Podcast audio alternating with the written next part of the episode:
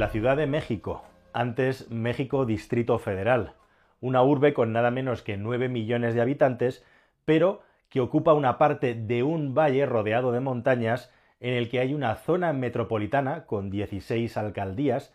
que suma casi 22 millones de seres humanos de almas habitando el lugar, siendo una de las 10 mayores aglomeraciones humanas del planeta Tierra, concretamente la octava más grande.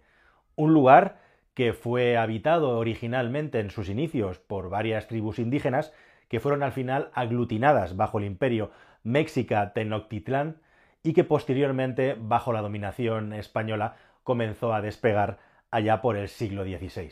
¿Qué tal mis queridos amigos? Bienvenidos a un nuevo viaje al cascarón de nuez. En este canal recientemente publicamos un vídeo en el que hablábamos de los problemas que tiene Dubái muy serios por estar ubicado en el lugar en el que está, con el desierto, con la sequedad y con todo lo que ocurre en un entorno natural tan hostil y en un lugar en el que parece bastante contraintuitivo construir una megaciudad. Bueno, pues si te pareció interesante ese vídeo y ese contenido, prepárate porque el que te traigo de Ciudad de México yo creo que es como mínimo igual de interesante, igual de contundente y de sorprendente también como los fenómenos naturales, cómo la actividad del ser humano puede acabar interviniendo de manera que a largo plazo pueda acabar volviéndose en contra. ¿Qué es exactamente lo que está pasando en la hora denominada Ciudad de México? Pero para saber exactamente qué es lo que está pasando, hay que remontarse a unos cuantos siglos atrás.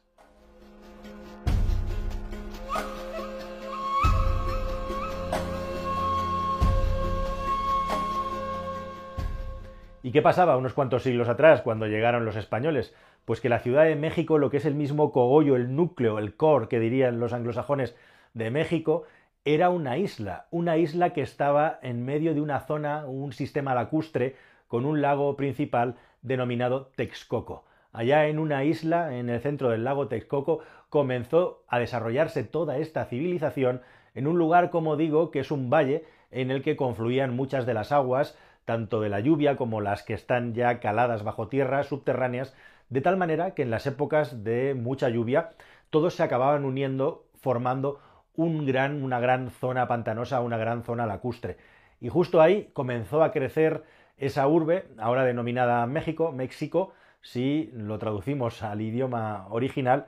y en ese lugar justamente los españoles tenían un problema muy importante haciendo crecer y era, se había convertido en el virreinato, uno de los principales lugares y lo que era la puerta de entrada hacia Latinoamérica de la dominación española, y había un problema básico, y es que cuando llovía mucho siempre se acababa inundando el lugar. Así que los españoles tuvieron la brillante idea de intentar drenar el lago para evitar las inundaciones que les arruinaban el comercio, la agricultura y en definitiva hacían muy poco viable el crecimiento, pero también el funcionamiento propio de la ciudad. Y estas obras de drenaje del lago se fueron sucediendo a lo largo del tiempo hasta que al final, así llegamos hasta los tiempos actuales, lo que tenemos es un lugar en el que prácticamente todos los lagos gigantescos que había en ese lugar han desaparecido y la zona que ocupa el lago Texcoco y los lagos limítrofes alrededor, pues como digo, directamente ya no existen o son mucho más pequeños en un ejemplo paradigmático de cómo la actividad humana puede acabar variando y modificando la, naturaleza. Y eso está trayendo problemas muy serios actualmente a la Ciudad de México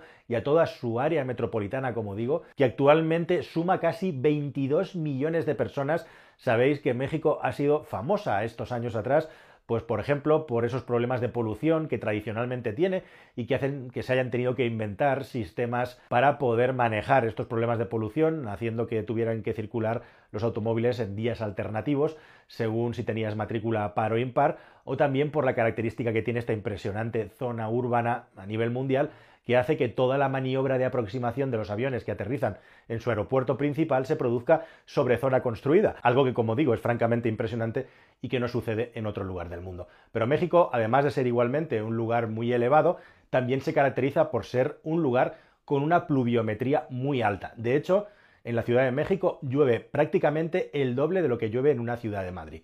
Y sin embargo, con este nivel de lluvias y con toda esta agua alrededor, México se está secando a unas velocidades inauditas y se están generando unos problemas tremendos. ¿Qué es lo que está pasando aquí exactamente?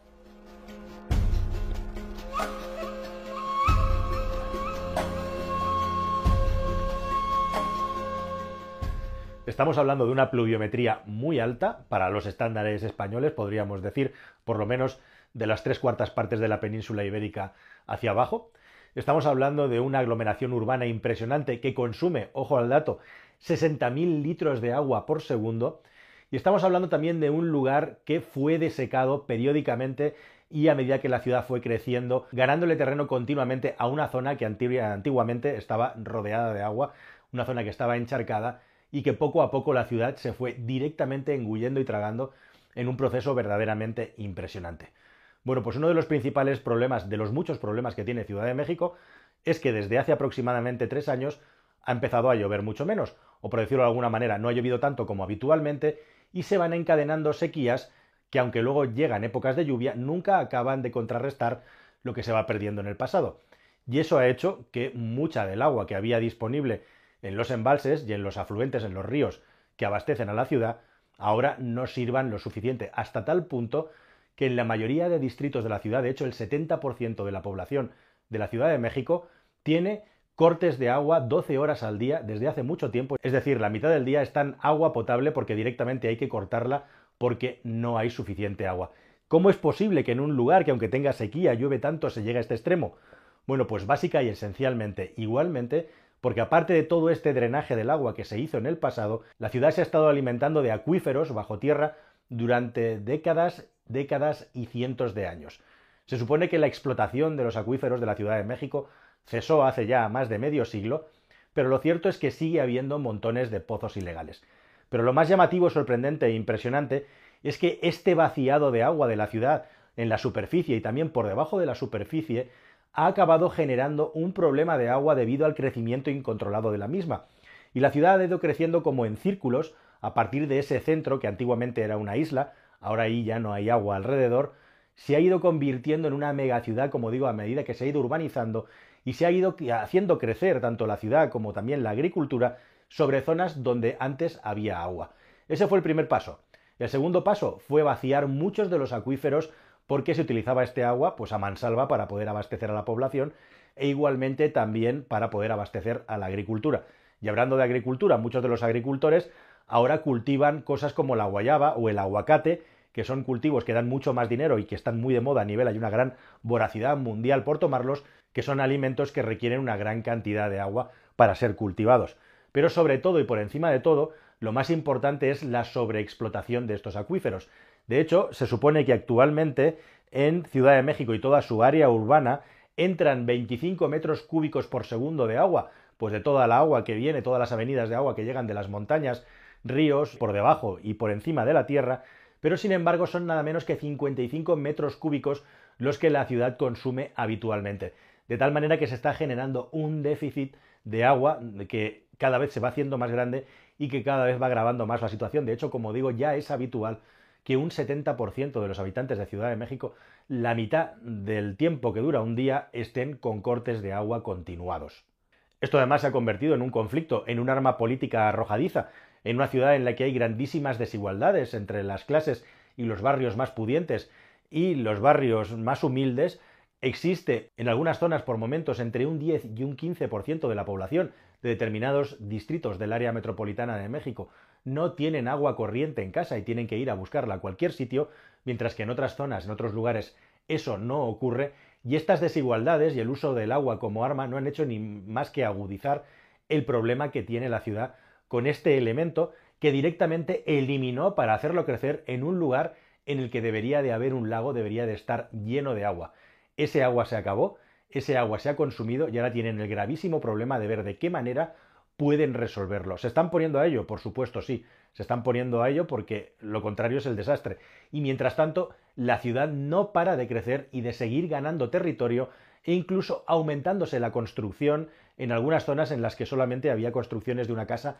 de una sola planta, lo cual aumenta todavía más la presión sobre el agua y la presión sobre el terreno de la que te voy a hablar a continuación. ¿Qué es lo que están intentando hacer? Pues básicamente construir nuevas presas y más grandes para poder acumular más agua cuando llega la época de las lluvias y también intentar mejorar la red de abastecimiento al tiempo que se van eliminando pérdidas y por lo tanto aumenta la eficiencia, la optimización del consumo de agua en un área metropolitana en la que se supone que todavía a día de hoy hay 1.500 pozos ilegales funcionando que siguen extrayendo agua de acuíferos de una manera, como digo, completamente ilegal. Pero si en una ciudad, en un lugar en el que debería estar el agua por castigo, tienen un gravísimo problema con el agua, el siguiente problema que viene a continuación todavía es más llamativo y no sé si más serio o no, a corto plazo no, pero que puede cambiar completamente también el curso, la historia de esta megaciudad.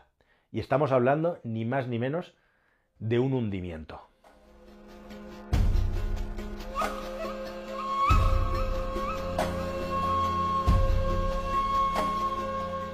Pues sí, te lo puedes estar imaginando. Si estamos hablando de que todo el área metropolitana de México está construida sobre una zona donde antes había agua, ¿qué hay de qué había debajo? ¿Qué se quedó debajo? Pues un terreno lleno de guijarros de piedras y por debajo de eso un terreno arcilloso que estaba empapado en agua, rico llenísimo de acuíferos, de ríos subterráneos y lógicamente de agua retenida por la arcilla, que poco a poco, como el que mete una pajita en un refresco, se ha ido sorbiendo y extrayendo, de tal manera que este terreno arcilloso no tiene nada por debajo y la consecuencia directamente es que la arcilla, debido a la falta de agua y al peso de las construcciones que tiene por encima, se va rebajando poco a poco se va compactando cada vez a mayor velocidad. Y de hecho se estima a día de hoy que cada año la Ciudad de México se está hundiendo nada menos que 50 centímetros al año y hay algunos estudios, los más serios, que dicen que de aquí a 150 años no acabará de culminar este proceso de compactado de la arcilla que hay por debajo del distrito metropolitano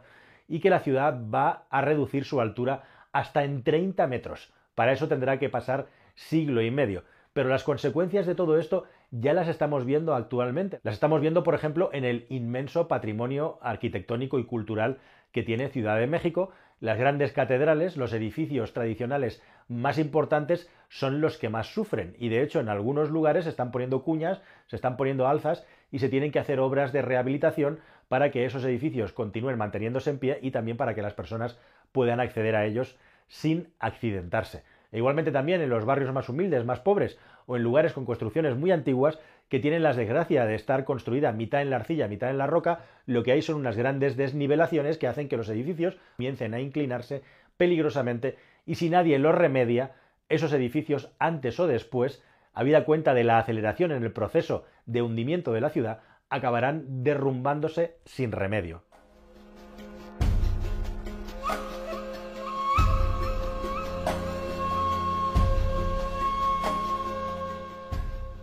En la Ciudad de México antiguamente había una civilización original rodeada de agua y lo que hay a día de hoy son 22 millones de almas en lo que es el centro económico del Estado de México, de un país muy importante, uno de los principales centros económicos también de todo Latinoamérica, junto con la ciudad de Miami en los Estados Unidos de América, y un lugar muy importante que acaba siendo presa de su propio crecimiento gigantesco y absolutamente descontrolado. 16 alcaldías, 22 millones de personas y actualmente un gravísimo problema de polución, un gravísimo problema con el agua y un gravísimo problema relacionado con el hecho de que la carcasa que sostenía esta gigantesca mole urbana se está hundiendo debido al peso y debido a la falta de agua que nunca dejó de estar ahí dentro. Así que nada más, queridos amigos, veremos cómo resuelven estos problemas, veremos si se agudizan o no en el futuro y estaremos muy atentos a ver qué nuevas noticias nos llegan